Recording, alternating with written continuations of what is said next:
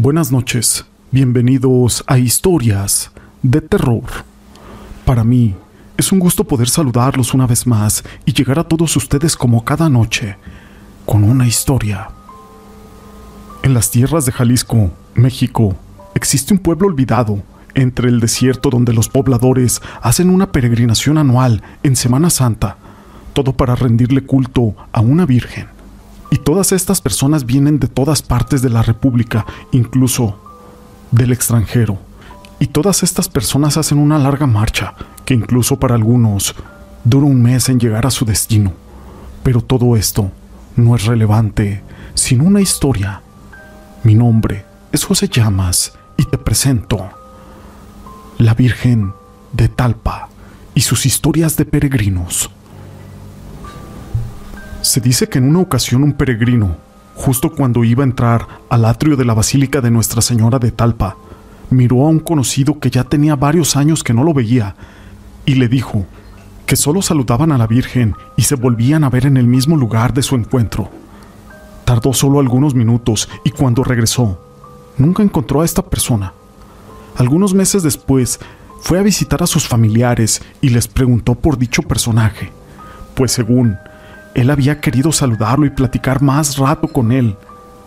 Pero su asombro fue al decirle a estas personas que lo había visto en el atrio cuando él había fallecido hace cinco o seis años.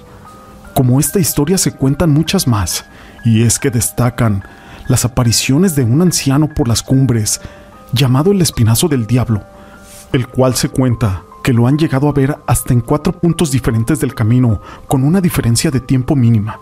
Se cree que es el alma de algún peregrino que murió siguiendo ese camino en su peregrinación a Talpa. También existen muchos choferes de camiones de pasajeros y camiones de carga como trailers y choferes en general, que aseguran ver durante la noche o la madrugada procesiones de gente a la orilla de la carretera, rumbo a Talpa y todo para conocer o dar gracias a la Virgen de Talpa.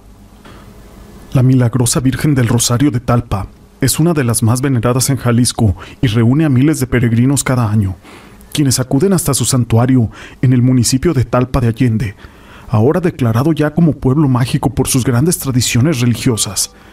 Cuenta la historia que la Virgen del Rosario fue llevada a Talpa en 1585 por los indios tarascos de Michoacán, quienes la habían moldado con pasta de caña. Esta imagen cayó en el olvido y el 19 de septiembre del año de 1644 iba a ser sepultada en la sacristía de la iglesia, esto por encontrarse apolillada, carcomida y rota. Sin embargo, estando a punto de envolverse en un mantel para sepultarla, brotó una luz muy intensa, dejando a todos los indígenas desmayados del susto. En ese momento, el santuario se llenó de nubes y ángeles, y la Virgen de Talpa sufrió una asombrosa transformación física, dejando atrás aquella figura antigua y deteriorada, para convertirse en una radiante e imponente imagen celestial, que es la que ahora mueve a miles de fieles. A este milagro se le ha denominado como el milagro de la renovación. Se conocen incontables leyendas acerca de milagros y apariciones, pero hay uno que sin duda me deja con la boca abierta. Personas de todas índoles, campesinos, rancheros, mariachis, incluso narcotraficantes, citadinos, siempre se encuentran en este recorrido para que la Virgen les cumpla los deseos que ellos piden. Este pueblo está en medio de un contexto fuertemente religioso y es demandado por las circunstancias de la vida y la muerte. Se cree que los males van a ser curados y sus deseos saciados en la fe necesaria para enfrentarse a este recorrido que se parece tanto al recorrido de los muertos nahuas para llegar al Mictlán, en el mundo de los muertos. Pacíficamente se mueven a través de las montañas, riachuelos y potreros infinitos. La cuestión es de que algunos de los habitantes que no logran llegar hasta el altar mueren en la travesía y dejan sus cruces por en medio de aquel camino, convirtiendo el recorrido en un enfrentamiento contra la muerte. Las personas no mueren por nada, el cansancio producido por aquellos cientos de kilómetros sin agua y el calor del sol, la sequedad del suelo y los miles de animales peligrosos que hay en esos caminos, son algunas de las situaciones más difíciles con las que se encuentran todos estos peregrinos. Se dice que por las noches, El suelo se calienta, atrayendo de las profundidades de la tierra aquellas muertes históricas de las personas que nunca llegaron a su destino con la Virgen. Los sueños de las personas que acampan durante este camino. Algunos se ven atormentados por las súplicas fantasmales y ataduras transparentes, y esto se hace como una prueba de voluntad de los hombres que recorren aquel camino. Pero lo más difícil es el despertar, porque si aquellos caminantes ignoraron la súplica, el camino se vuelve aún más difícil. Se dice que cuando no ayudas a estas ánimas, te va a costar más tiempo, escalar va a ser más pesado y vas a encontrar menos comida. El caso de don Raimundo Vives es un relato del encuentro con un fantasma femenino que le pidió llevarle un mensaje a la Virgen de Talpa. Este mensaje solamente consistía en pedirle que cuidara a su nieto de la esposa, pues ella le era infiel. En el camino, don Vives pensó que el alma de Dios no podía pedirle algo tan egoísta y lleno de odio, pero cuando esos pensamientos accedieron a su mente, el cuerpo le dificultó más caminar. Lo único que pudo hacer es tomar fuerza, aparte de rezar y autoflagelarse, para lograr llegar al destino de la Virgen. Decía Vives, por haber escuchado muy poco aquellas súplicas, se me ha complicado el camino. Se me murió mi perro que me acompañaba. Luego de esto, tuve que despertar a medianoche y firmar mientras lloraba el cumplimiento del favor pedido por aquel fantasma. Aquel caminante nos contó lo difícil de llegar a Talpa de Allente, luego de subir a una montaña donde era un menester el uso de cuerdas. Supuso llevar un nopal clavado en los pies y los pies amarrados, una costumbre que es muy peculiar y que hacen muy seguido aquellos caminantes. Incluso algunos van con la familia amarrada en cumplimiento de una promesa. El pueblo se veía repleto de personas y nunca pudo pasar sin chocar con alguno que otro peregrino, aunque siempre se encontraba con aquel olor de personas sucias, porque no se bañaban por meses enteros. En Semana Santa son tan fuertes aquellos olores que ponen baños públicos para poderse bañar en cada esquina, aunque el primer acto de llegar es ir a la catedral y ver a la Virgen un cuadro pequeño dorado, rodeado de flores, ramilletes blancos y rojos, así como una multitud de personas que se congregan para pedir, arrodillados las súplicas, a aquella Santa Virgen.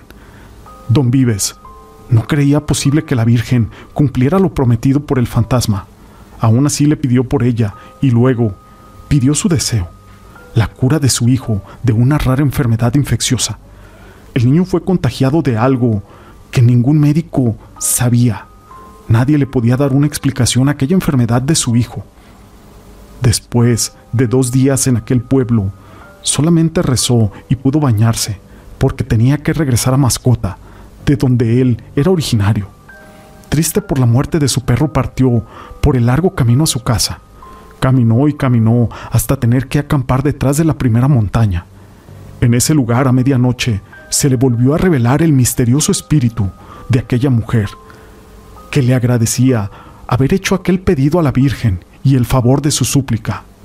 El agradecimiento fue muy bello por devolverle el cachorro que le habían matado. Llegó a su casa tiempo después y descubrió que su hijo estaba en sanas condiciones. En el pueblo, las personas escépticas comenzaron a hacer aquel viaje a Talpa y a pedirle a la Virgen. Es por ello que esta Virgen cumple esos milagros y cerca de Talpa existe un cerro llamado Don Pedro. Se le llama Cerro de Don Pedro porque en el sureste había un caserío por el rumbo del nuevo campo de la aviación y vivía un señor llamado Don Pedro. Se escuchaban comentarios de que era un bandido de la región, el cual se escondía por la sierra, y otros que eran santos nacidos en el pueblo de Talpa. Pero todas las personas sabían que este hombre los ayudaría en sus problemas difíciles si lo visitaban en su guarida. Era una escabrosa ladera en el cerro. Hay supersticiosos que dicen que al avanzar algunos metros para el interior se escuchan diferentes ruidos, murmullos, incluso llantos de mujeres inconsolables y también cómo dejan caer costales llenos de monedas de oro, ya que hubo personas que decían que dentro de esta cueva había huesos, calaveras y otros objetos. Todo esto cuando se escuchaban rumores de que iban a venir los asaltantes al pueblo, todos los señores querían esconder a sus hijas en la guarida de don Pedro.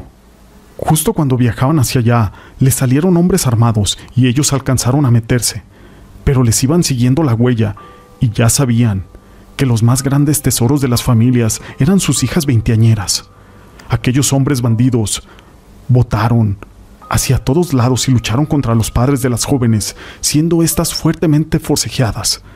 Cuentan que la muerte de estas personas en la cueva de Don Pedro hasta la fecha siguen haciendo de las suyas. Cabe mencionar que en esta zona se han encontrado muchas osamentas desperdigadas en este sitio y también que se escuchan gritos de mujeres cuando alguien pasa por esas cercanías. Estas historias las quise compartir con ustedes. Si te han gustado, déjame tu pulgar arriba. No olvides en dejar tus comentarios y gracias por ser parte de este canal.